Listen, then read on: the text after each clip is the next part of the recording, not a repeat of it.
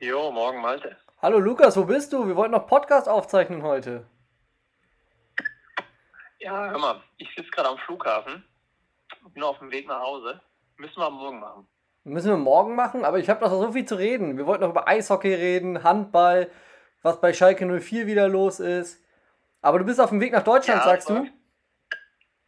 Ja, genau. Das heißt, wir Morgen sitzen, wieder im Lande.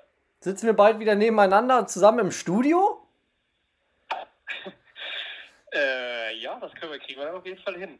Sehr gut. Lukas, du, dann will ich dich auch gar nicht lange am Flughafen stören.